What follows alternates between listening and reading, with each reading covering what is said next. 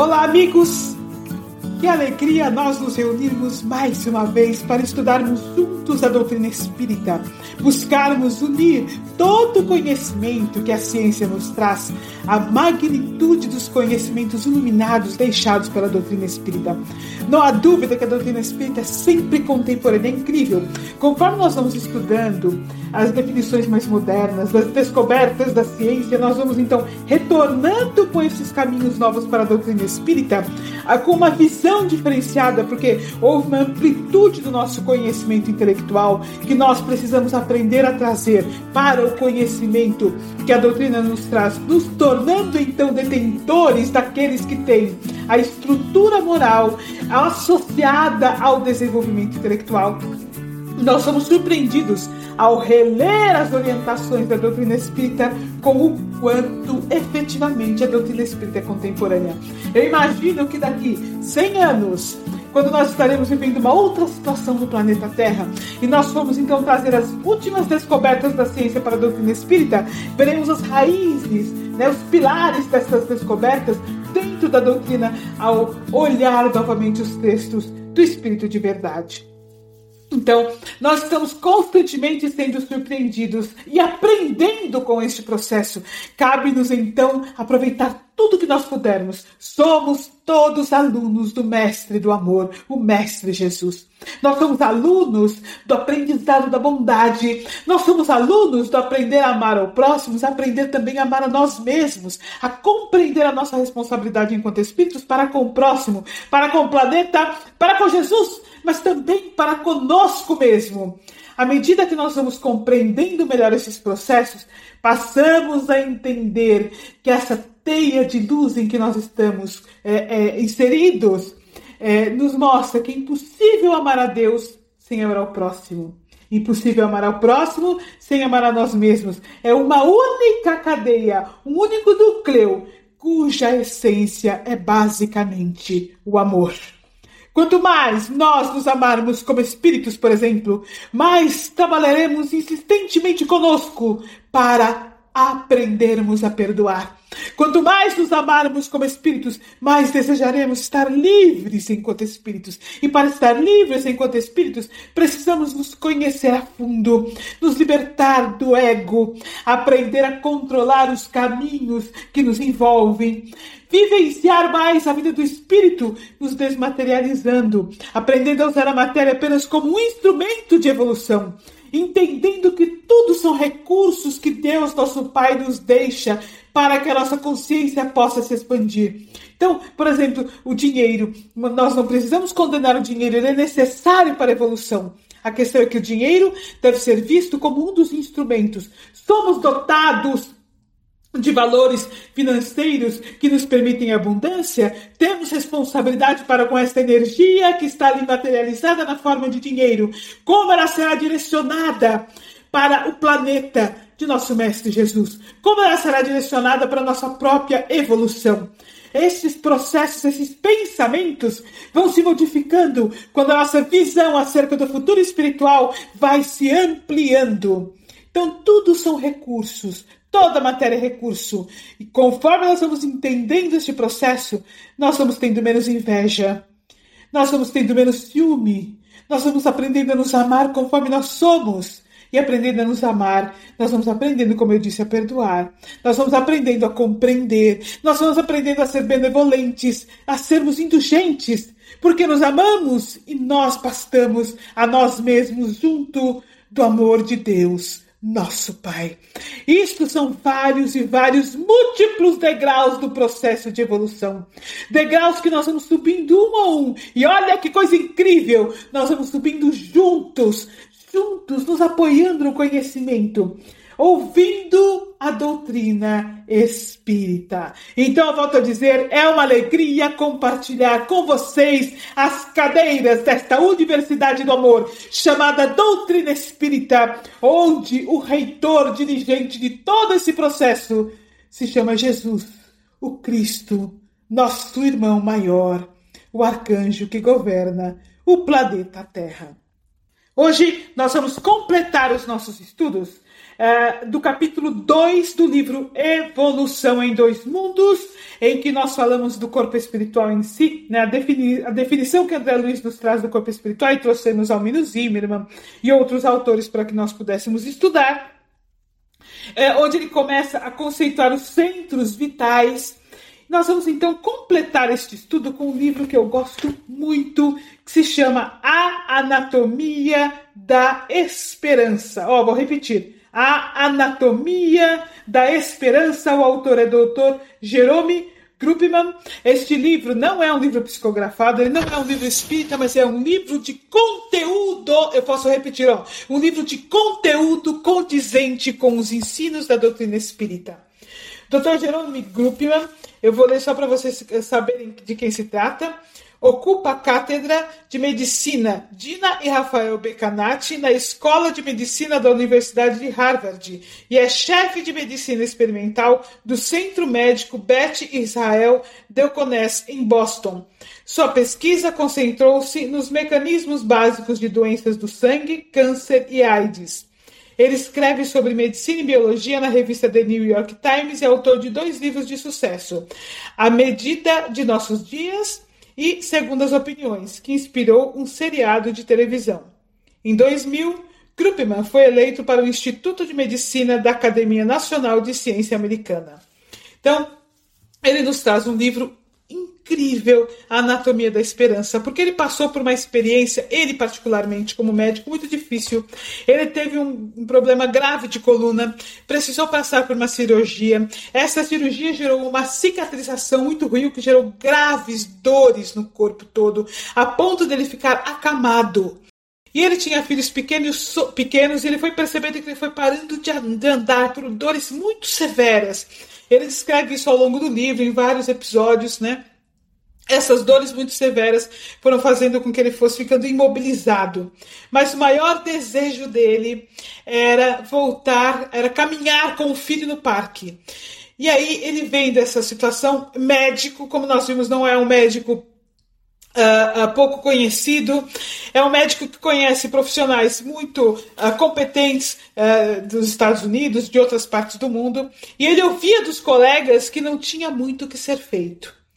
E aí ele passa a ter conhecimento de várias pesquisas sobre a esperança e aplica isso ele mesmo, recuperando-se e ficando praticamente curado.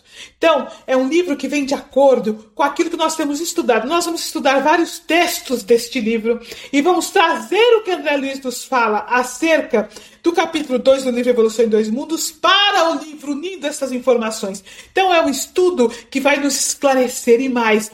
Ele vai acalentar muitas coisas no nosso coração. E mais, muitas vezes parece para nós que ter fé, ter esperança é uma coisa quase inatingível. A partir desta leitura, nós passamos a entender que o processo não é uma coisa inatingível, mas é inclusive biológica fisiológica está dentro dos nossos caminhos de evolução. Então, meus amigos, sejam bem-vindos ao podcast Fala Animal e vamos aprofundar um pouco sobre a esperança do ponto de vista biológico, do ponto de vista fisiológico e do ponto de vista espiritual. Vou iniciar lendo um trecho do livro A Anatomia da Esperança, por que motivo algumas pessoas conseguem ter esperança ao enfrentar doenças graves e outras não? E será possível que a esperança consiga realmente mudar o curso de uma enfermidade, ajudando os pacientes a vencê-la? Busquei respostas a essas perguntas nas vidas de diversos pacientes, dos quais tratei ao longo dos últimos 30 anos. Isso me fez descobrir muitas coisas desde a ausência completa da esperança até onde já seria impossível que ela desaparecesse. No caminho, aprendi a diferença entre a verdadeira e a falsa esperança, e reconheci os momentos em que imaginei totalmente que essa última se justificasse. Também houve ocasiões em que os pacientes afirmaram seu, di seu direito a ter esperança, e eu achei equivocadamente que não tinham razões para isso. Mas eles sobreviveram, por haverem se aferrado à esperança quando eu não fui capaz de fazê-lo. E uma mulher, dona de profunda fé, me mostrou porque mesmo quando já não existe esperança para o corpo, sempre há esperança para a alma. Cada pessoa me ajudou a perceber uma nova dimensão da anatomia da esperança. A esperança é uma de nossas principais emoções, mas frequentemente temos dificuldades quando precisamos defini-la. Muitos de nós confundimos esperança com otimismo, que é uma atitude dominante de que as coisas vão melhorar. Mas a esperança é diferente do otimismo. A esperança não decorre de que nos aconselhem a ter pensamento positivo, ou de que nos deem uma previsão exageradamente positiva. Ao contrário do otimismo, a esperança se baseia na realidade sem disfarces. Embora não exista uma definição uniforme da esperança, encontrei uma que parece englobar o que os meus pacientes me ensinaram. A esperança é o sentimento de exaltação que experimentamos ao vermos com os olhos da mente o caminho em direção a um futuro melhor. A esperança reconhece os obstáculos importantes e as armadilhas profundas ao longo da jornada. A verdadeira esperança não comporta a ilusão. De olhos abertos, a esperança nos dá coragem para encarar os acontecimentos difíceis, eventualidades e capacidade para superá-los. Para todos os meus pacientes, a esperança, a verdadeira esperança, mostrou ser tão importante quanto qualquer medicamento que eu pudesse receitar ou procedimento que eu pudesse executar. Somente cheguei a perceber isso quando minha carreira já ia bem adiantada durante meu aprendizado nas salas da escola de medicina ou nas aulas práticas nos hospitais. Víamos os pacientes como se fossem quebra-cabeças fascinantes. Fazer o diagnóstico e encontrar a melhor terapia era essencialmente um trabalho de detetive. Explorávamos as histórias de vida dos pacientes, procurando pistas, o passado familiar, as experiências no trabalho, as viagens, os hábitos pessoais e os relacionamentos nos forneciam sugestões para resolver o mistério clínico. O histórico, o histórico familiar dava informações sobre genes hereditários e sobre a forma pela qual estes predispõem a uma ou outra enfermidade. O local de trabalho permitia vislumbrar a possibilidade de exposição a produtos químicos carcinogênicos ou a metais venenosos. As viagens poderiam haver produzido contato com agentes patogênicos desconhecidos existentes em regiões longínquas do mundo. Os hábitos, como de fumo ou de bebida, poderiam suscitar patologias e os relacionamentos ajudavam a revelar doenças sexualmente transmissíveis, como a sífilis, AIDS e gonorreia. Resolver um caso complexo e identificar o melhor tratamento é sem dúvida uma experiência altamente gratificante. Mas as experiências passadas e a história de vida dos pacientes dão aos médicos a oportunidade de explorar um outro mistério do que maneira a esperança e o desespero influenciam a equação da cura?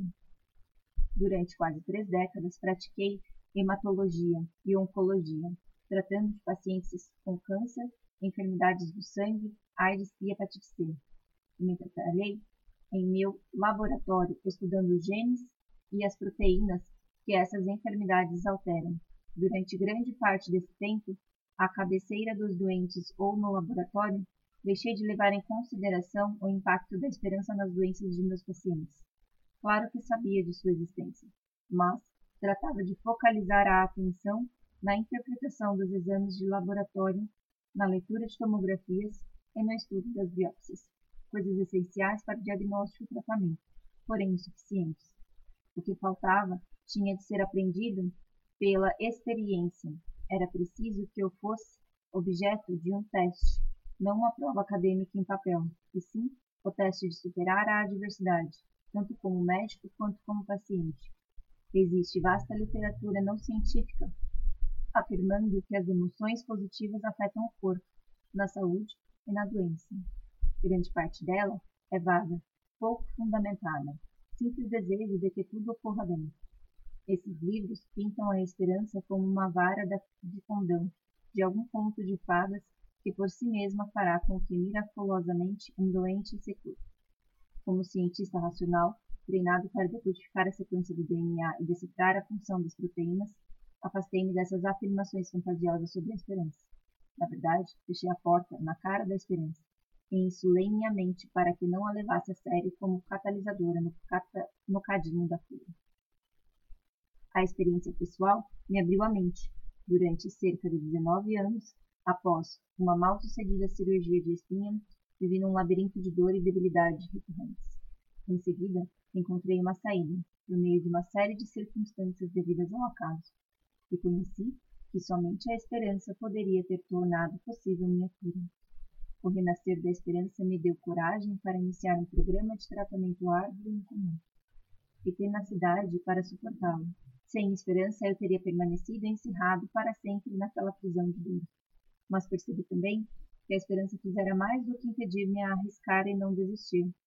Ela parecia exercer efeitos poderosos e palpáveis, não apenas sobre minha psicologia, mas também sobre minha fisiologia. Como cientista, desconfiei de minha própria experiência e encetei uma jornada pessoal a fim de descobrir se o sentimento energizador da esperança é realmente capaz de contribuir para a recuperação. Descobri que existe uma autêntica biologia da esperança. Mas qual é seu alcance? Quais são seus limites? Os pesquisadores estão começando a compreender que uma modificação da atitude mental tem o poder de alterar a neuroquímica. A crença e a expectativa, elementos chaves da esperança, são capazes de bloquear a dor ao liberar endorfina e encefalinas cerebrais, que produzem efeitos da morfina. Em alguns casos, a esperança também pode ter efeitos importantes nos processos fisiológicos fundamentais, como a respiração, a circulação e as funções motoras. Durante o curso de uma enfermidade, portanto, a esperança pode ser vista como um efeito dominó, uma reação em cadeia na qual cada elo torna mais provável a melhora. Ela nos modifica profundamente no espírito e no corpo. Todos os dias procuro esperança para meus pacientes, para meus entes queridos e para mim mesmo. É uma busca constante. Nesse livro, narro o que encontrei. Meus amigos, pela introdução, nós já vamos vendo o que o livro realmente nos traz. Eu, eu aconselho a quem puder adquirir o livro e ler. Uh, vale a pena ler o livro, porque ele vai nos trazer um conceito que vai trazer uh, lógica uh, e uma clareza de pensamento que nos permite, ao retornar, por exemplo, à literatura do livro Evolução em Dois Mundos, nós temos uma noção mais clara. Então ele vai falando para nós aqui nessa, nessa colocação, né? É, da própria história dele, que vai, ele vai detalhar mais no livro dos períodos que ele passou e assim por diante, mas ele faz um resumo da história pela qual ele passou. E do quanto a esperança foi importante, e do quanto a esperança faz uma cadeia, inclusive hormonal, conforme ele cita é, no texto, quando ele fala Olha, a crença e a expectativa, elementos chaves da esperança, são capazes de bloquear a dor ao liberar endorfinas e encefalinas cerebrais, né? Uh, em alguns casos, a esperança também pode ter efeitos importantes nos processos fisiológicos fundamentais. Então, quando ele vai traçando este caminho, nós vamos vendo aí um processo mental ocorrendo, né? Então, uma emoção que é a esperança, uma, uma emoção, um sentimento que é a esperança, cria todo um campo de ação no corpo. E uma coisa importante que ele fala: a verdadeira e a falsa esperança. E aí, como nós podemos ter a verdadeira esperança em situações tão difíceis, por exemplo, como doenças graves, que inclusive levam ao desencarne? Quando o desencarne acontece, quando nós somos afetados emocionalmente por situações do dia a dia que nos levam, por exemplo, às depressões, de que maneira essas emoções que abarcam a nossa alma geram efeitos no nosso corpo físico? Então, eu vou ler o primeiro parágrafo do capítulo 2 do livro Evolução em Dois Mundos. O título é Corpo Espiritual, que começa já com um subtítulo que deve para nós chamar profundamente atenção. Então, ó, título, capítulo 2, livro Evolução em Dois Mundos, Corpo Espiritual. Subtítulo: Retrato do Corpo Mental. Vamos continuar. Para definirmos de alguma sorte o corpo espiritual, é preciso considerar antes de tudo que ele não é o reflexo do corpo físico. porque na realidade é o corpo físico que o reflete. Então, falando aí das nossas das doenças, porque como nós ficamos abalados quando estamos adoentados, quando as enfermidades nos atingem? Como ficamos abalados quando recebemos um, um diagnóstico de, doença muito, de doenças graves, de, de uma doença difícil, né? Como ficamos abalados quando um médico nos diz, por exemplo, o risco de nós desencarnarmos? Como ficamos abalados quando algo nos afeta que não nos levará ao desencarne, mas nos levará a uma imobilidade, por exemplo. Então, estou dando alguns exemplos, mas essa situação ela se expande, ela, ela é uma rede que engloba inúmeras situações.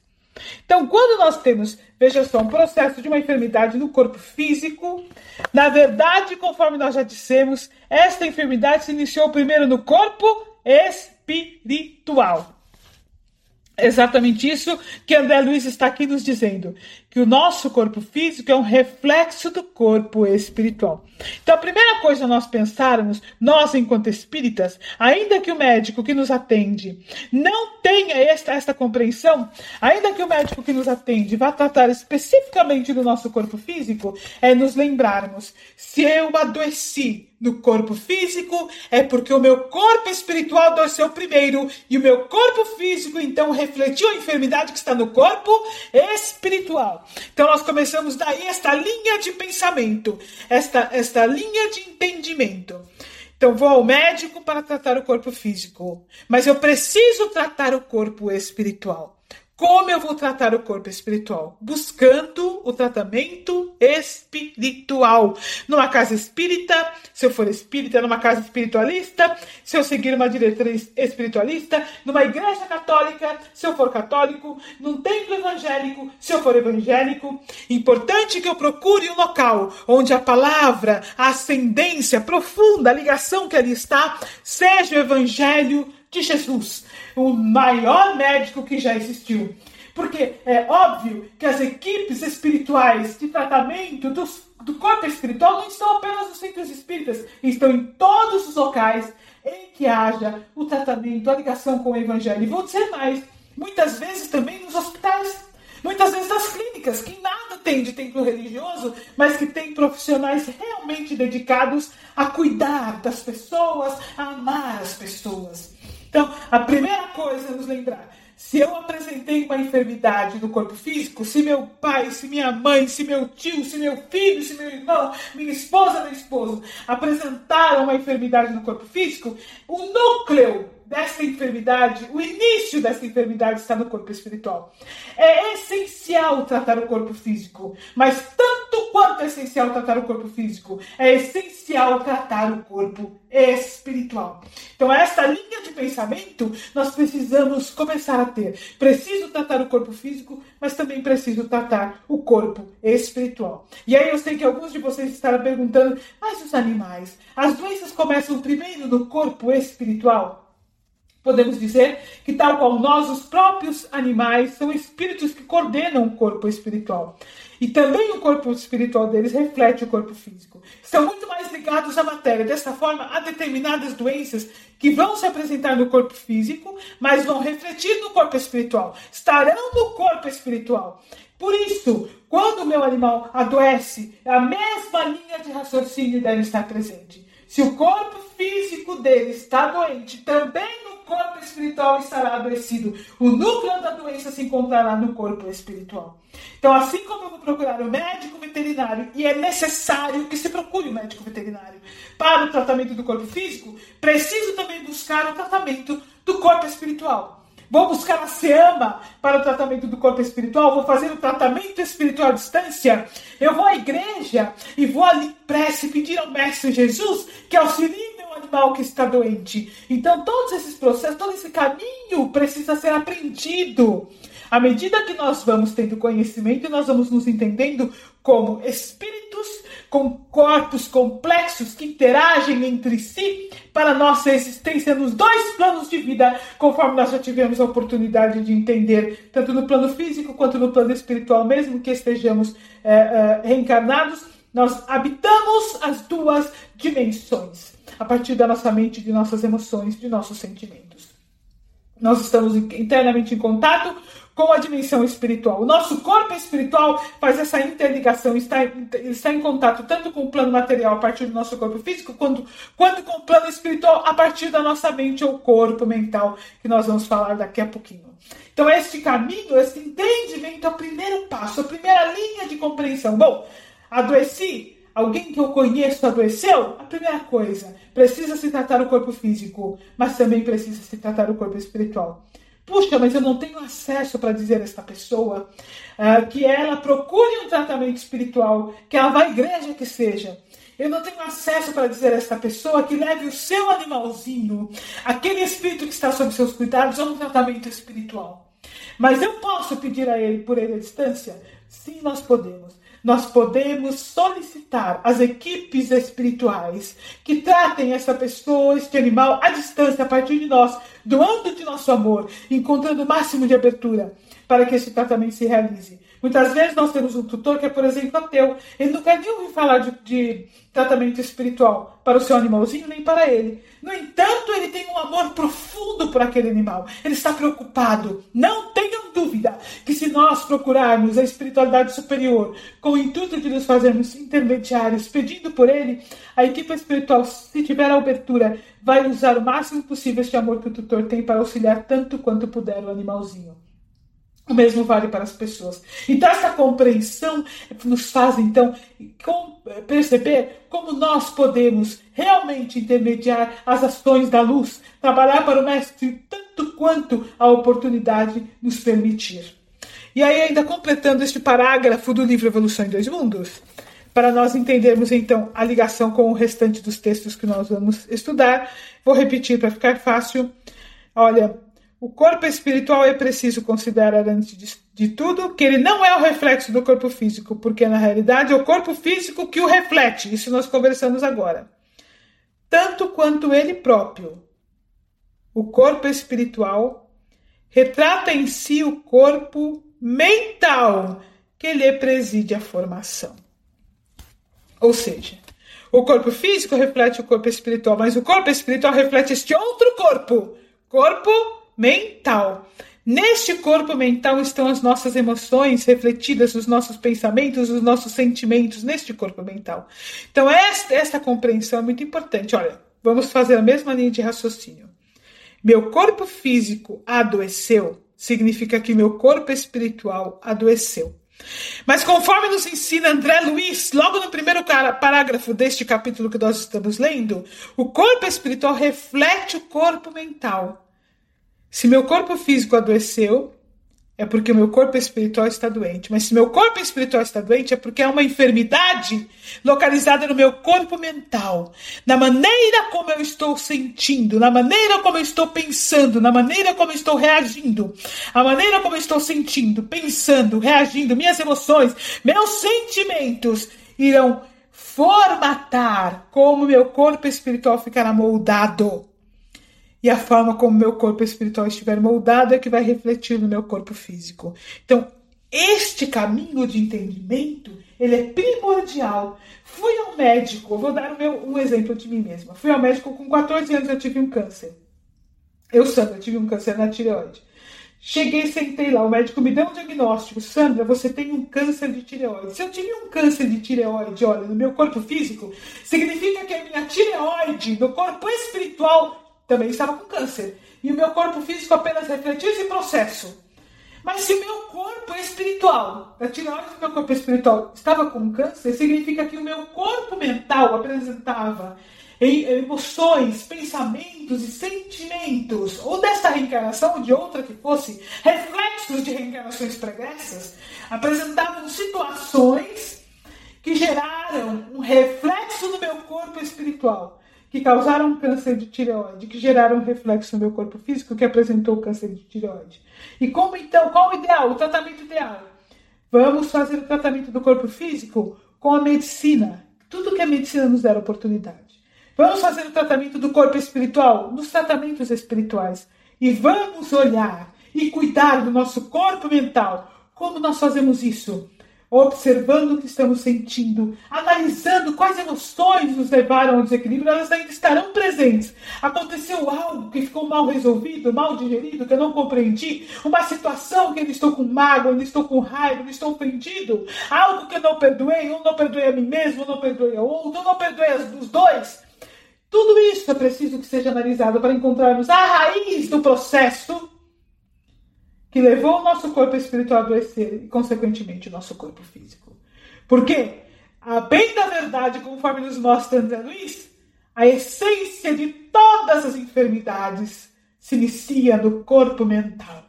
E a partir do corpo mental, ou seja, na, na residência de nossos pensamentos, de nossas emoções, de nossos sentimentos, é, todo esse processo se insere no corpo espiritual, moldando-o. Eu já falei isso, mas estou repetindo e, consequentemente, no corpo físico. Somos uma gama complexa. É preciso olhar todas as, as dinâmicas, todas as polaridades, para que a verdadeira cura exista. A partir disso, a esperança passa a ser uma realidade. Porque nós estamos aferrados ao nosso corpo físico, que muitas vezes vai se curar e outras vezes vai degenerar para desencarne, porque está planejado um desencarne ou porque não tem condição de recuperação que seja. No entanto, meus amigos, algo precisa ser curado. Não somente o corpo físico, o corpo espiritual é que não morre, é imortal, ele precisa ser curado. Para curar o nosso corpo espiritual, nós precisamos curar nosso corpo mental ou seja algo que a enfermidade do corpo físico está nos mostrando. Uma doença muito mais profunda e muito mais necessária de ser olhada que não somente do corpo físico. Não é negligenciar o corpo físico, é preciso cuidar dele. Mas há uma doença, uma raiz primordial que nós precisamos olhar. O início da doença, o corpo mental. Ainda que nós desencarnemos Ainda que a doença seja difícil, precisamos nos munir da esperança de curar o corpo mental e dessa forma remodelar o nosso corpo espiritual. E eu vou dizer: não importa a doença que nós tenhamos, não importa o processo que ocorra,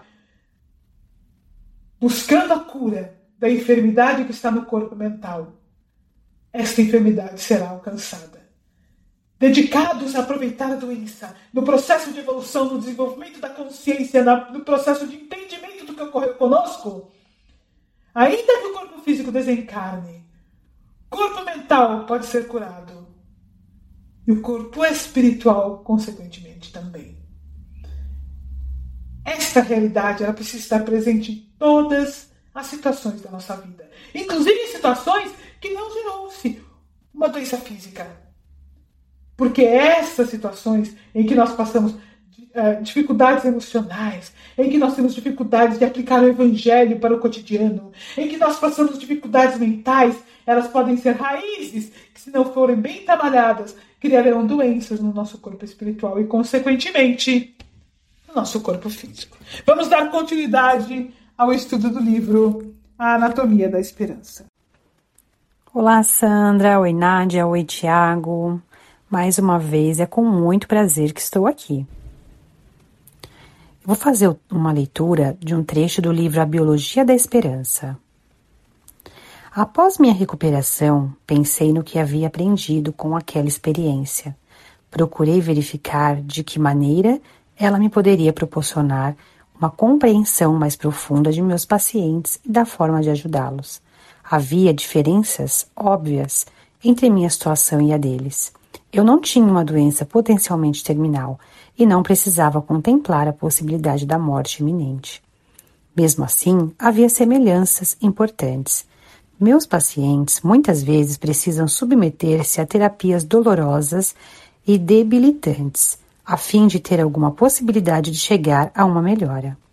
E como no caso de Richard Kills e Dan Conrad, o primeiro passo pode ser a parte mais difícil, o medo é frequentemente o maior obstáculo, medo da dor e sofrimento inúteis.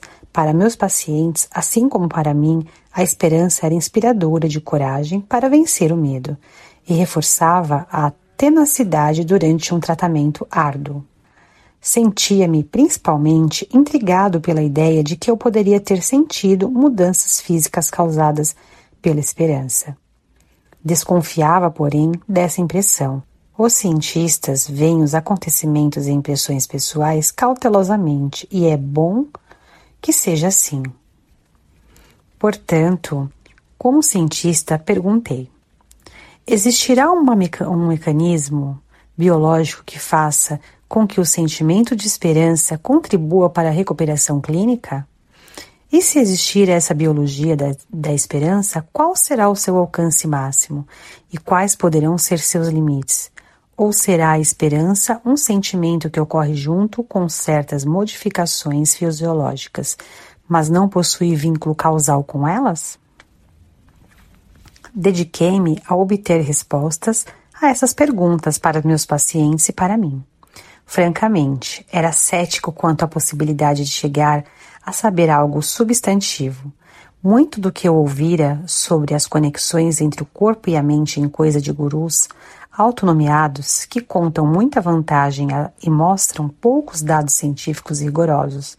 Esses gurus pintavam a mente como dominadora do corpo, de forma que houvesse suficiente desejo e determinação, seria possível vencer qualquer, do, qualquer doença ou debilidade.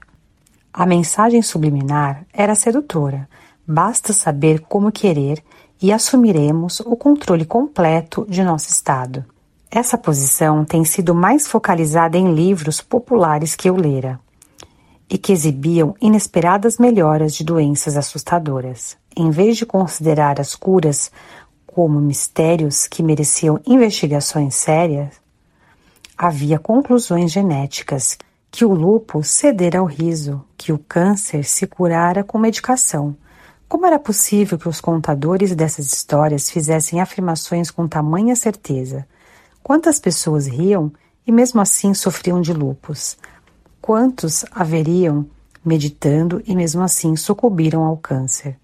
Durante 30 anos de prática da medicina, eu vira muitos pacientes que procuraram reduzir seus, suas metástases por meio dessas modalidades, mas mesmo assim, os tumores cresciam.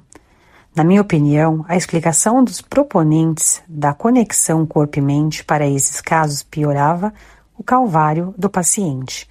O motivo pelo qual a visualização e a meditação deixavam de erradicar o câncer do seio, o linfoma ou tumor cerebral era que o indivíduo atingido não as estava praticando como deveria e continuava aferrado à raiva ou aos pensamentos depressivos que haviam ativado a moléstia.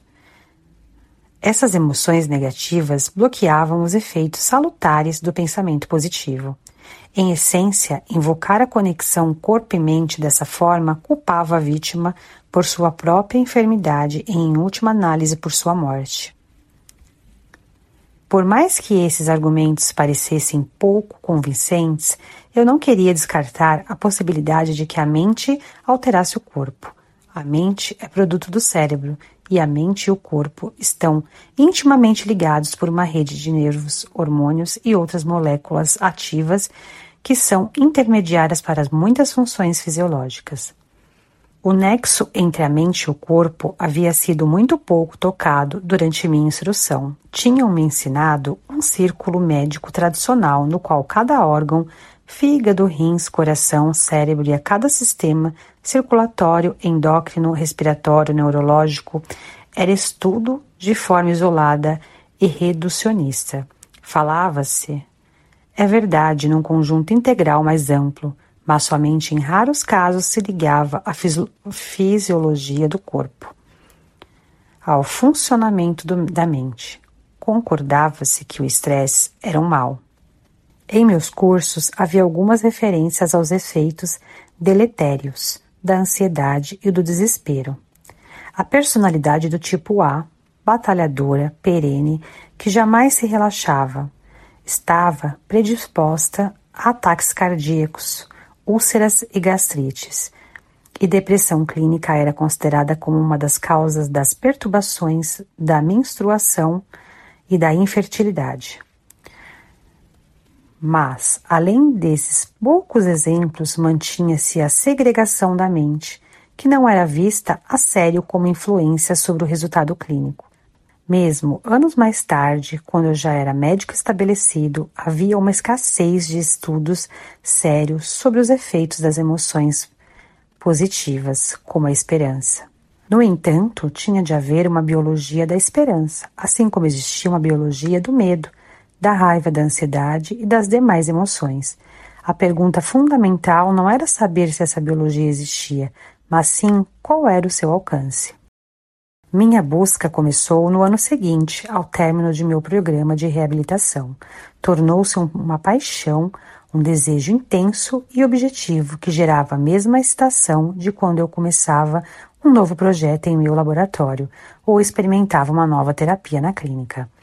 Comecei tanto com as vantagens quanto com as desvantagens do neófito.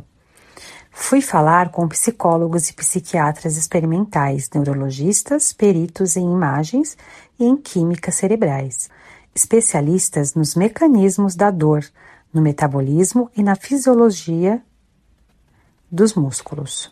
Algumas de minhas primeiras conversas foram com o Dr. Bruce, professor da Escola de Medicina da Harvard, e diretor do Hospital McLean, uma das principais instituições de tratamentos e pesquisas psiquiátricas nos Estados Unidos.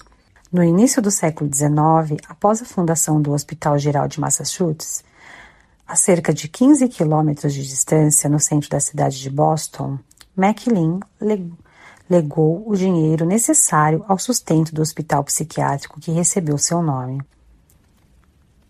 Bruce Cohen, baixo e de ar inocente, cabelos brancos, ralos e olhos azuis e brilhantes, ofereceu-me uma das cadeiras estofadas. Em vez de refugiar-se atrás de sua vasta escrivaninha antiga, acomodou-se num canto do sofá. Trocamos algumas gentilezas e eu comentei o retrato do MacLean sobre a lareira. Era um visionário, disse Cohen.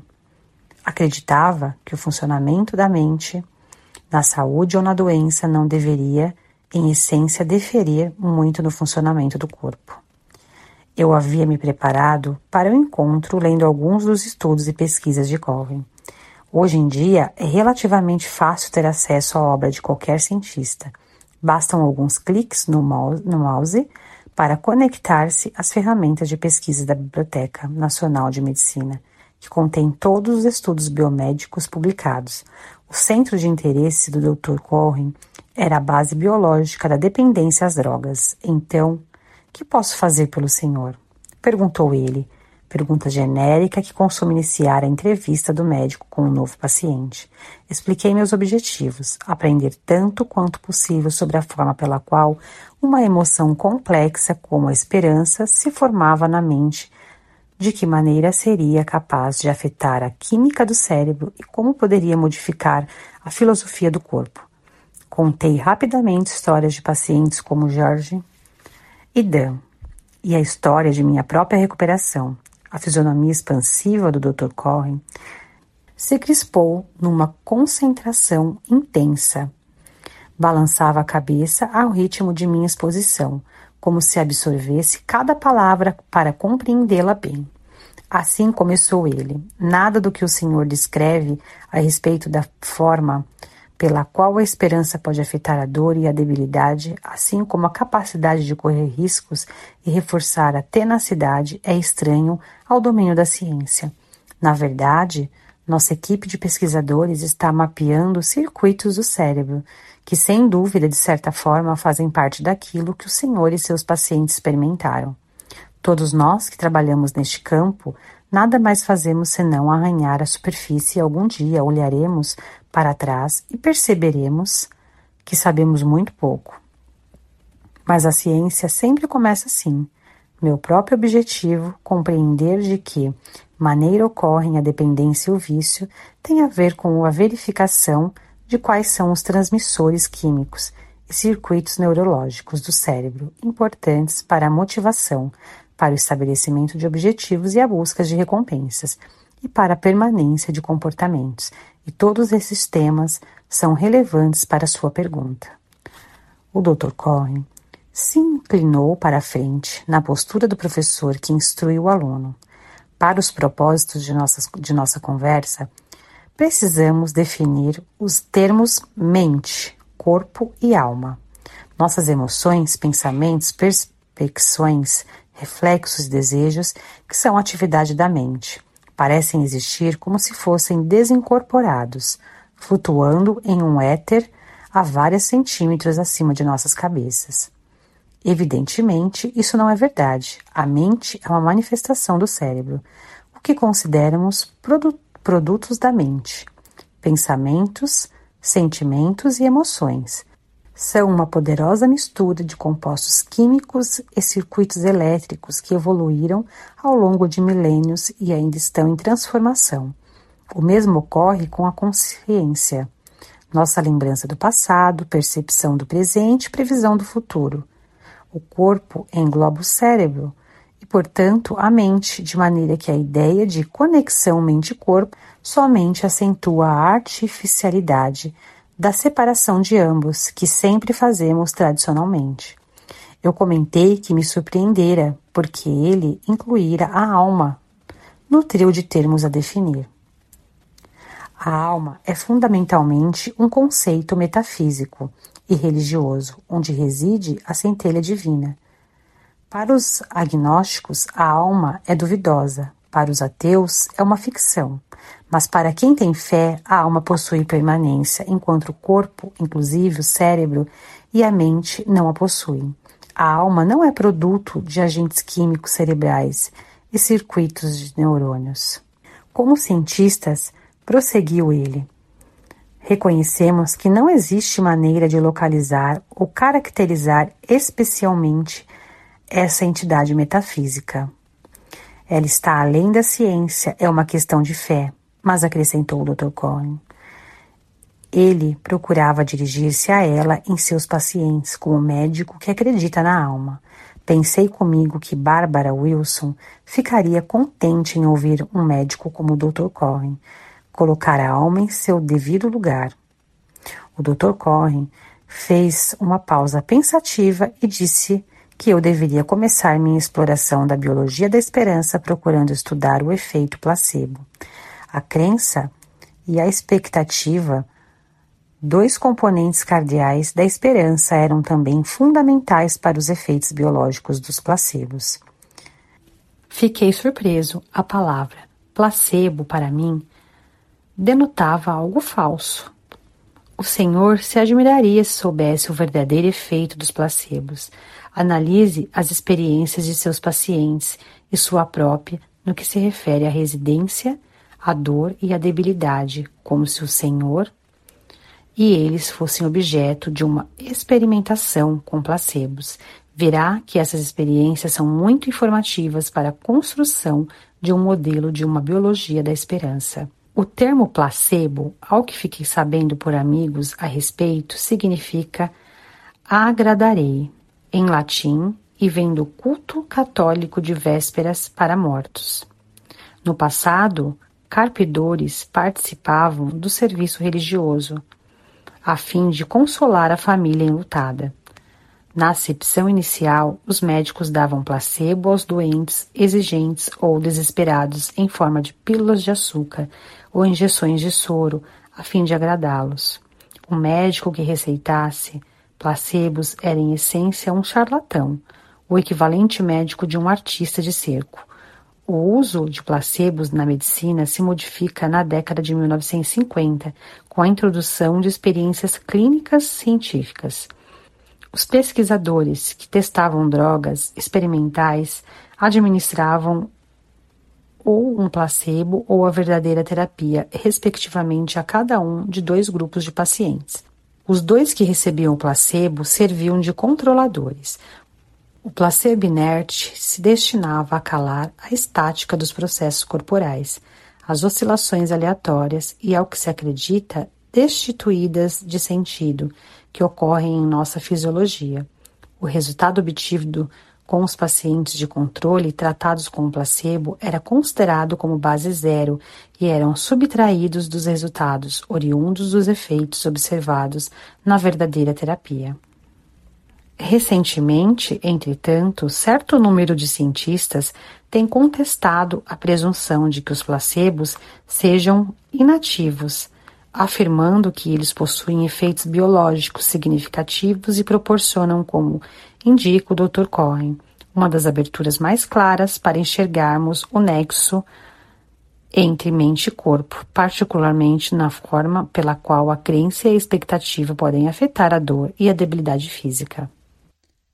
Muito interessante, conforme nós vamos é, lendo o texto, né, e ouvindo, estou ouvindo aí o texto de novo, ah, cuidado do médico ao citar uh, a alma, né? Então ele fala, está falando com outro médico que ele não conhece, então ele, vai, ele cita como uma entidade metapsíquica, mas no fim ele diz assim, que ele se refere aos pacientes, ele fala da alma como um médico que acredita na alma, acredita na existência da alma. Então, muito interessante porque ele vê essa conexão mente-corpo, mas na verdade ele vê uma conexão alma-mente e corpo, residindo, na verdade, embora o cérebro, a mente seja uma entidade complexa do cérebro no entendimento da ciência, ele traz a alma como detentora das emoções. Então, é, é, esse é um processo muito interessante porque a ciência toma muito cuidado. E nós sabemos que a ciência toma muito cuidado com isso, ainda como reflexo lá da Inquisição, ainda como reflexo dos processos da Inquisição, onde havia uma interferência da igreja e um desacreditar das colocações da igreja e uma dificuldade de provar a existência da alma a partir da, da maneira como a ciência se porta, que ainda é uma maneira cartesiana, né? tem de provar, segundo o método cartesiano, que aquele exista. Então, sem o método de hipótese, só com o método de provas. É, isso dificulta muito no entendimento da existência da alma. Olha, nós estamos no ano de 2022 e ainda há muita dificuldade de se falar da alma em si. No entanto, muitos médicos acreditam na alma e acreditam em Deus embora a ciência praticamente aritmética que eles aprenderam, aliás, Descartes que fundou né, o método cartesiano, fundou também a aritmética. Então, essa, essa a, a, ciência tem uma, a medicina, inclusive, uma forma aritmética, ele nos conta isso no livro, uma forma de dividir ao corpo como se fosse uma máquina. Muito difícil inserir a alma dentro desse processo. Então, eles ficam buscando todos os processos fisiológicos, químicos, que comprovem que as emoções, de alguma maneira, são, formam circuitos químicos. E a verdade é que eles encontram essa comprovação, porque ela existe. E é uma coisa muito lógica quando nós vamos estudando aí a evolução em dois mundos, e nós vemos que o espírito coordena o corpo a partir do centro de força coronário presente no corpo espiritual. O centro de força coronário distribui essas informações para o centro de força cerebral. O cerebral distribui essas informações para os outros centros de força. Laríngeo, né, o cardíaco, o gástrico, o esplênico, o genésico, o basal, e nós vamos ter outros micro uh, uh, centros vitais ou centros de força. Então, quando nós temos esse processo, a verdade é que todas as emoções, os sentimentos, os pensamentos, a partir do coronário, do frontal, vão desencadear uma cadeia de reações do cérebro, de reações, uh, de sinapses que vão gerar reações químicas, porque gera uma, uma, uma, um estímulo, uma ordem direta do espírito para as produções hormonais, e a partir daí das, nessas informações são distribuídas a partir dos outros centros de força, e também essas informações hormonais dão ordens às outras glândulas para desencadearem os hormônios que vão gerar as reações químicas necessárias no corpo para aquela emoção, aquele pensamento que foi gerado lá no corpo mental pelo espírito. Então toda essa cadeia é real. Os cientistas vão encontrar essa cadeia de reações químicas ligadas às emoções. Eles vão realmente, ao estimular, por exemplo, uma pessoa a ter raiva, vão ver essa cadeia sendo desencadeada. Ao estimular e ver uma, a pessoa lembrar-se, por exemplo, de um processo que lhe causa sofrimento, eles vão ver uma outra cadeia, um outro circuito neuroquímico ser estimulado na reação do corpo. E eu vou abrir aqui um parênteses: o mesmo acontece com os animais. Quando nós estudamos a fisiologia, exclusivamente a fisiologia, que a medicina veterinária nos traz, ela traz toda uma cadeia de hormônios. A partir disso, quando um animal está em sofrimento, ele tem um desencadeamento químico. Quando ele tem medo, ele tem um desencadeamento químico, biológico. Então, todo esse processo acontece porque tudo que o espírito pensa, todas as emoções que ele traz, todos os sentimentos gerarão uma ordem imediata, automática, a partir do centro de força coronário para todos os centros, de força e gerarão uma reação química e neural né, no nosso cérebro, no cérebro do animal, gerando um desencadeamento de informações para todas as células do nosso corpo, a partir da ordem que nós emitirmos, de maneira automática, ou seja, que estará no nosso inconsciente de forma inconsciente. Então, quando o médico procurar isso, ele vai encontrar esta cadeia. Ele vai encontrar este caminho. Muitos caminhos a ciência ainda não buscou. A esperança é um sentimento que a ciência ainda não buscou. Eu gostaria agora de olhar uma outra colocação que ele traz, que é a questão do placebo. Logo em seguida, nós não vamos ter tempo de estudar isso hoje. Se você quiser saber mais a fundo, pode ler o livro ou mandar sugestões para nós, que se nós é, conseguirmos, nós trazemos só o estudo do capítulo, ele vai falar sobre vários, várias páginas somente do efeito placebo. E fica muito claro de entender porque ah, o processo de ordenação, da coordenação né, das nossas células, acontece partindo do espírito lá no corpo mental. O espírito, ou seja, nós mesmos, confiando no tratamento que nos sendo ministrado. Então, nos foi dado um remédio placebo. Nós olhamos, por exemplo, imaginando que nós temos uma infecção, nos foi dado um antibiótico. Ele é placebo, ele não é um antibiótico, na verdade. Ele é que seja um comprimido de açúcar. Mas nós olhamos e pensamos, agora eu vou ficar bom porque estou recebendo um antibiótico. Ao ingerir, a ordem que nós estamos dando para o nosso cérebro é reaja. Nós estamos dizendo a partir do nosso corpo mental para o centro de força coronário: agora eu vou ficar bom. Vamos conseguir com o antibiótico debelar a infecção e imediatamente há uma ordenação para as nossas células para que elas possam debelar o processo infeccioso. Por isso, o placebo pode funcionar realmente. É claro que nós não estamos aqui no podcast Fala Animal estimulando a vocês que estão em casa, nem a nós mesmos, que comecemos a simplesmente ignorar todos os tratamentos que nos sejam ministrados e dar ordens para o nosso cérebro, simplesmente para que a partir disso nós possamos coordenar a cura do nosso corpo. É imprescindível nos lembrarmos que, primeiro, é um processo que nós teremos ainda várias reencarnações para aprender, e segundo, que a essência destas ordens elas acontecem dentro dos nossos, das emoções, dos sentimentos, daquilo que está lá que não foi resolvido que gerou a doença. Então, o placebo ele vai fazer como se fosse uma ponte, uma intermediação. É uma interrupção parcial, temporária, naquelas emoções que geraram a doença. Como se fosse colocada uma barreira nestas emoções para que o processo de cura aconteça. Uma emoção mais intensa substituirá aquelas emoções, que é a emoção afirmativa, quando nós dizemos, ok, a partir de agora eu ficarei curado. Então, é parcial porque eu digo que é parcial, porque o processo que iniciou ainda não foi resolvido. Eu ainda não aprendi a olhar as emoções que geraram o quadro físico no qual eu cheguei. Eu ainda não passei a olhar quais foram as situações, que muitas vezes são situações repetidas, que geraram este cerne de alteração da enfermidade no corpo mental, que se refletiu na enfermidade do corpo espiritual e, consequentemente, no corpo físico. Portanto, em uma outra ocasião, nova doença poderá surgir, porque aquela questão do corpo mental não foi curada. Curei o corpo físico. Posso até ter curado o corpo espiritual, parcial ou totalmente, mas em nada cuidei do corpo mental. Consequentemente, uma cadeia nova de enfermidades surgirá para que eu possa aprender a cuidar do corpo mental. Gostaria de fazer aqui um parênteses em relação aos animais. Os animais não têm o processo de expiação, nem nível de consciência espiritual que nós temos. As emoções deles, como são espíritos em aprendizado do sentir, assim como nós também somos, os espíritos no aprendizado das emoções, tal qual nós também somos, as emoções deles, por eles coordenarem o seu corpo físico, vão gerar doenças físicas. E muitas vezes apresentam doenças físicas apenas no corpo físico, porque é necessário que a matéria, como um instrumento, crie caminhos para a expansão da consciência.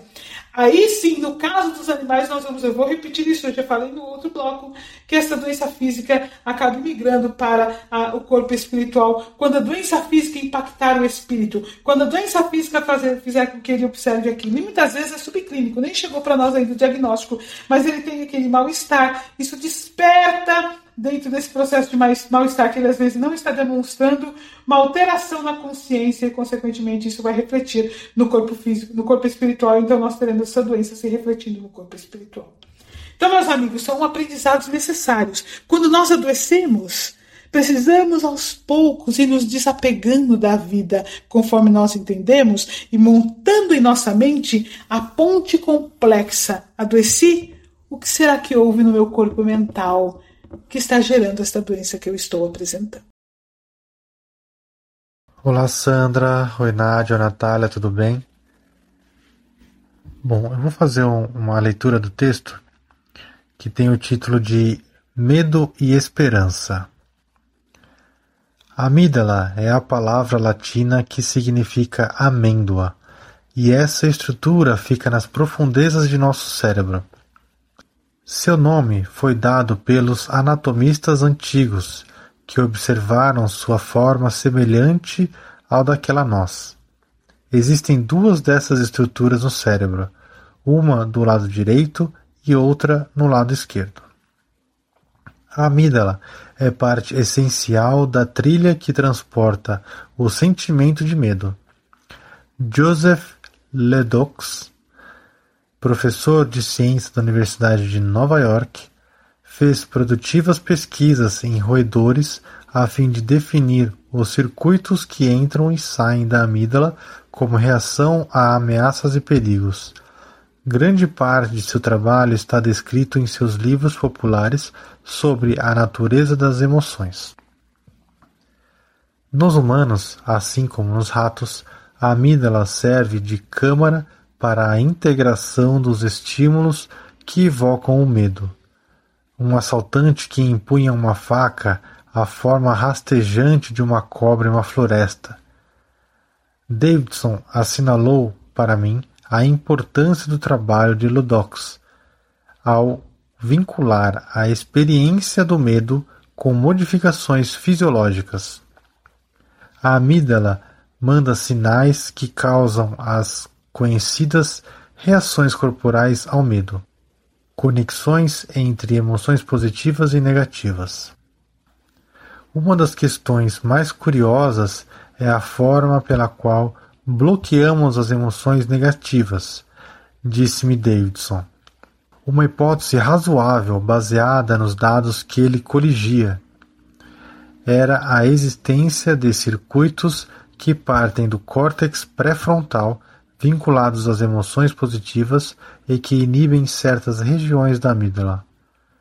É também os motivos pelos quais algumas pessoas parecem mais capazes de sufocar o medo, convocando a coragem ou superar o desespero, aferrando-se ao amor.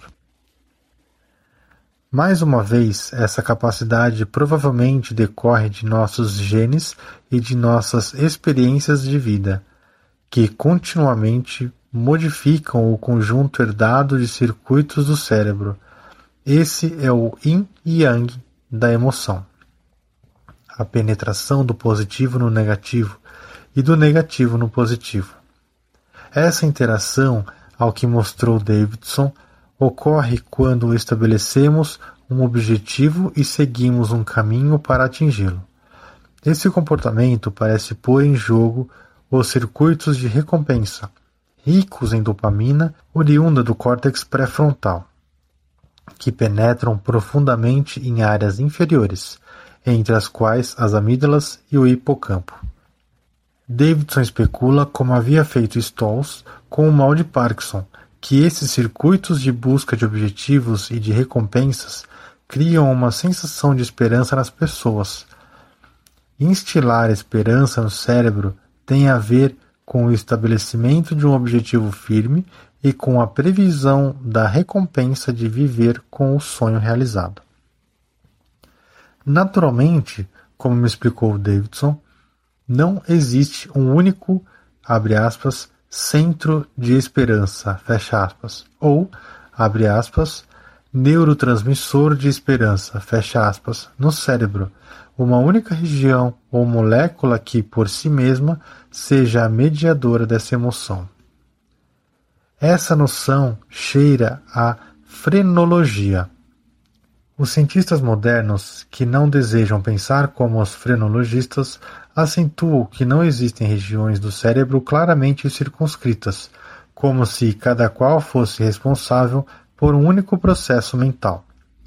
Embora seja mais exato descrever o cérebro como um manto de tecido integrado, com circuitos entrelaçados de neurônios que interligam diferentes pontos, e não uma concha de retalhos de pedaços funcionais individuais encostadas umas às outras, é também correto atribuir a diferentes regiões do cérebro funções importantes como a fala, a percepção visual e a memória. Assim, utilizando varreduras cerebrais sofisticadas para mapear circuitos e nódulos que integram e processam os sinais neurais, Davidson e seus colegas buscaram outras regiões-chave. Uma delas parece localizar-se no córtex cerebral, próximo às têmporas, e é chamada, abre aspas, símbolo anterior, fecha aspas. Os pesquisadores acreditam que essa região participa do complexo processo de resolução de conflitos, isto é, a ponderação de escolhas opostas e a decisão final de seguir determinado caminho consideração-chave para a maioria pela qual a esperança pode influenciar a cognição. Davidson observou que a memória é outro elemento para a convocação e manutenção da esperança. A esperança junta as informações e sentimentos derivados das circunstâncias atuais e também utiliza as experiências do passado, buscando modelos e orientações de outros indivíduos que passaram por situações aterrorizantes e a elas sobreviveram, sobrepujando probabilidades aparentemente escassas. Novamente, pensei em Dan Conrad, com sua lembrança viva de Tom Kane na UTI. Como recuperamos as lembranças? Acredita-se que a parte do cérebro chamado hipocampo é fundamental nesse processo. Essa região tem a forma geral de uma letra S. Sua curvatura elegante lembrou aos anatomistas clássicos um cavalo marinho, e por isso recebeu o nome grego dessa criatura. Um dos tipos de memória suscitado pelo hipocampo é a memória declarativa, a que utilizamos quando vamos buscar na mente as experiências anteriores. O hipocampo também parece contribuir para o relacionamento entre objetos e acontecimentos ao nosso redor e as experiências passadas. Uma das descobertas curiosas, mas ainda muito controvertida, sobre o papel do hipocampo na memória tem a ver com o, aspas, distúrbio do estresse pós-trauma. Há vários trabalhos que sugerem que o hipocampo se encolhe nas pessoas que passam por uma catástrofe em suas vidas. Como poderia acontecer isso? O hipocampo parece ser extremamente sensível ao cortisol, o hormônio do estresse. A hipótese é que nas pessoas portadoras da forma grave da afecção do estresse pós-trauma ocorrem constantemente níveis excessivamente elevados de cortisol, que levam sem cessar as células nervosas do hipocampo ao que poderia ser denominado, aspas, morte por exaustão. Ao perder neurônios do hipocampo, esses pacientes poderão ver reduzida sua capacidade de recordar lembranças que contribuem para a geração de emoções positivas. Uma hipótese alternativa baseada no estudo de gêmeos idênticos um dos quais passou por um trauma e outro não, é que um hipocampo de dimensões pequenas indica predisposição à afecção pós-traumática, em vez de ser o resultado desse tipo de estresse. É preciso haver mais estudos para que possamos compreender o papel do hipocampo em nossa reação a um trauma grave. Interessante observar essa leitura sobre o que os cientistas já conseguiram identificar como parte da anatomia que gera as reações a partir da emoção, do sentimento chamado esperança. E aí eu gostaria de fazer um comentário parte, inclusive ainda um pouco em relação, unindo um pouco a relação do texto anterior, com este texto que nós vamos falar agora, em que ele fala que quantas pessoas né, meditaram, quantas pessoas riram né, e não alcançaram a cura. No entanto, imprescindível nos lembrarmos cabe nos curar a essência acima de tudo. Nós temos um planejamento reencarnatório. Uma hora nós vamos desencarnar. De alguma coisa nós temos que desencarnar. Ou há processos que são planejados, que podem ser amenizados de acordo com a nossa evolução ao longo da reencarnação e estudando a doutrina espírita, nós aprendemos isto. Muitas vezes nós temos um planejamento reencarnatório que está ligado a um processo expiatório, uma doença específica que está ligada ao processo expiatório, mas Deus não é um Deus que nos castiga. Na verdade, Deus é um Deus que nos dá a oportunidade de fazer o caminho de retorno aos seus braços de amor, ao caminho de retorno à nossa própria felicidade espiritual, à conquista da nossa plenitude, a, oportunidade de aprender a nos amar, a oportunidade de nos libertar do passado que nos castiga a consciência. E essa oportunidade, muitas vezes, é um processo expiatório, é um quadro que ocorre em nossas emoções, em nosso corpo físico, que gera este processo. Né? Uma outra situação, como nós temos estudado agora, simplesmente no capítulo 2 aí do livro Evolução em Dois Mundos, junto nós percebemos o impacto que as nossas emoções, os nossos pensamentos têm no nosso corpo, é o que nós estamos estudando hoje. Ora, não podemos nos esquecer que somos espíritos que reencarnam e desencarnam inúmeras vezes e que durante o processo reencarnatório, distantes muitas vezes das leis divinas, nos equivocamos em nossos atos, cometendo atos que vão contra os ensinamentos que estão no profundo de nossa consciência. E isto gera é, é, aflições, emoções conturbadoras, geram circuitos conturbados em nossa uh, mente. Por quê? Simples, nós temos uma inscrição da lei de amor, justiça e caridade profunda em nosso inconsciente profundo. O nosso eu crístico traz com ele as bases profundas das leis divinas. Quando nós vamos contra estas bases profundas, que é contra o nosso divino, aquilo que está dentro de nós, criamos como que um curto-circuito em nosso corpo mental. Este curto-circuito em nosso corpo mental gera emoções conflitantes. E muitas vezes durante a reencarnação nós disfarçamos que isso não está acontecendo. Mas esse processo está ali no nosso subconsciente. E esse processo gera lesões no nosso corpo espiritual. E essas lesões são moldadas mais profundamente quando nós desencarnamos. E ao reencarnar, volto a dizer, o que precisa ser curado não é o corpo físico reencarnante. O que precisa ser curado é o corpo espiritual, mais a fundo do corpo mental. Mas o corpo mental está em curto-circuito. É preciso preenchê-lo com nova forma de trabalho, um novo campo vibracional, para que este corpo mental, então harmonizado, possa gerar a cura do corpo espiritual e, consequentemente, com a cura do corpo espiritual, nós teremos aí um resultado no corpo físico.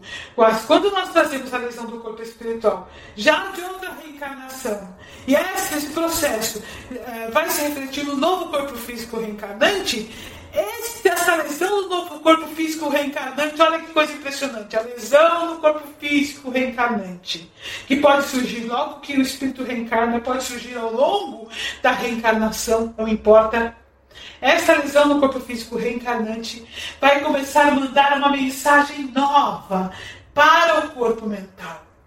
E o corpo mental então começa a entrar em harmonia e, consequentemente, gera a cura do corpo espiritual. Olha que coisa incrível. Nós ficamos acreditando que nós estamos sendo castigados por Deus. E a verdade é que não. Estamos tendo a oportunidade de resolver a enfermidade que nós mesmos causamos em nosso corpo mental. Vou dar um exemplo. Imaginemos que numa reencarnação nós uh, uh, matamos uma pessoa, damos um tiro em alguém. Vou esclarecer que nem todas as lesões que aparecem é porque fizemos algo de errado algo que, em que nos equivocamos. Errado é um termo é, ainda muito pesado, né? em que nós tivemos atos contrários às leis divinas por nossa ignorância acerca do verdadeiro amor. Então, quando nós uh, matamos uma pessoa, damos um tiro numa pessoa, Quando fizemos isso, automaticamente fomos contra ao divino que há dentro de nós, a inscrição da consciência dentro de nós. Aquele ato imediatamente se impregna no nosso corpo mental, aquela memória se impregna no nosso corpo mental, do ato em si, gerando um curto-circuito do corpo mental. Este curto-circuito gera uma lesão no nosso corpo espiritual. Seja, por exemplo, deu um tiro no peito de alguém, uma lesão no meu coração do corpo espiritual. Feito o planejamento reencarnatório, reencarno com grave problema cardíaco.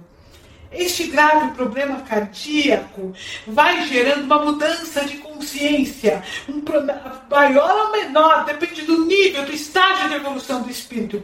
Inicia-se, às vezes, uma mudança de consciência, isso pode levar a reencarnações. Mas vamos pensar que se inicia uma mudança de consciência que vai gerando, então, novas emoções, novos sentimentos, mais enriquecedores, que vão sanando a lesão que está presente no corpo mental, gerando uma harmonia dos circuitos do corpo mental. Consequentemente, vai sendo sanado o processo no corpo espiritual. O coração do corpo espiritual fica curado. Muitas vezes, o corpo físico que já teve na reencarnação, já, já veio com uma debilidade grave, não tem como sobreviver àquela debilidade. No entanto, o espírito curou-se. Corpo mental está curado, corpo espiritual está curado. Às vezes isso leva a reencarnações, eu gostaria de relembrar esse processo. Então, quando nós temos ali uma doença grave, puxa, eu fiz meditação, eu fiz a terapia do riso, ainda assim a doença se agravou. Não importa a doença, importa o caminho da doença. Como eu passei pela doença. Olha, eu adquiri um câncer grave. E aí eu decidi fazer um caminho diferente. Eu comecei a fazer meditação. Eu fiz a terapia do riso. Eu mudei a minha alimentação. Eu me tornei vegano porque eu li que a carne, o leite, os ovos são Puxa, mas eu desencarnei ainda assim do processo. Corpo físico que é mortal não deu conta do processo em si. Mas quanto evoluí ao tomar a decisão de interromper o vampirismo.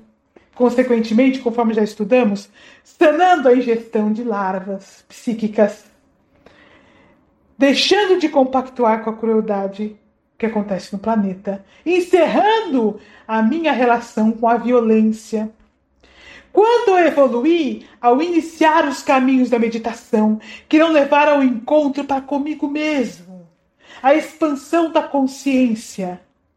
Quanto eu evoluí a aprender a sorrir, a encontrar alegria, mesmo diante das incontáveis adversidades que tomaram conta do meu coração.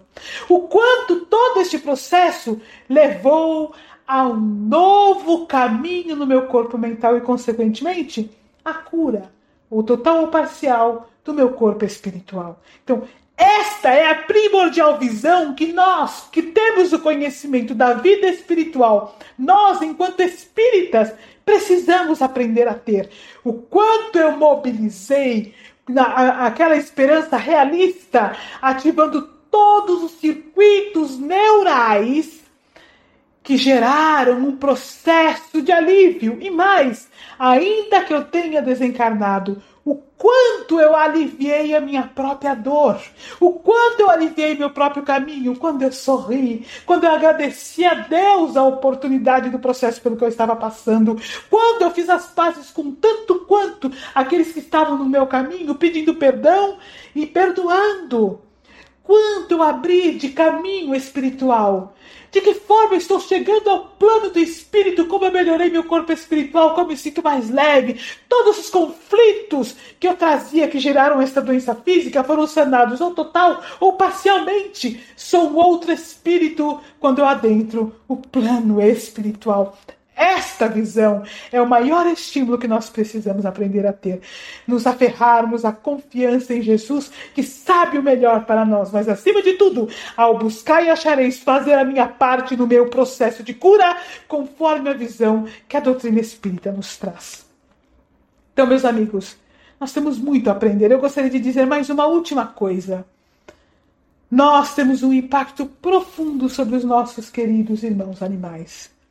Escutando o texto falando de estresse pós-traumático, gostaria de dizer que Os animais têm amígdala, portanto eles têm medo. Os animais têm hipocampo, significa que as crueldades constantes que eles sofrem ao longo da vida. Por exemplo, uma vaca leiteira que todos os dias é torturada é, é, para ser retirado o leite, é, que teve o seu filhote separado dela e que ela chorou por ele vários dias e todos os anos ela tem um filhote que ela ama e quer separado de, dela ao longo de todo o seu caminho. Ou seja, esse processo constante gera também um estresse pós-traumático.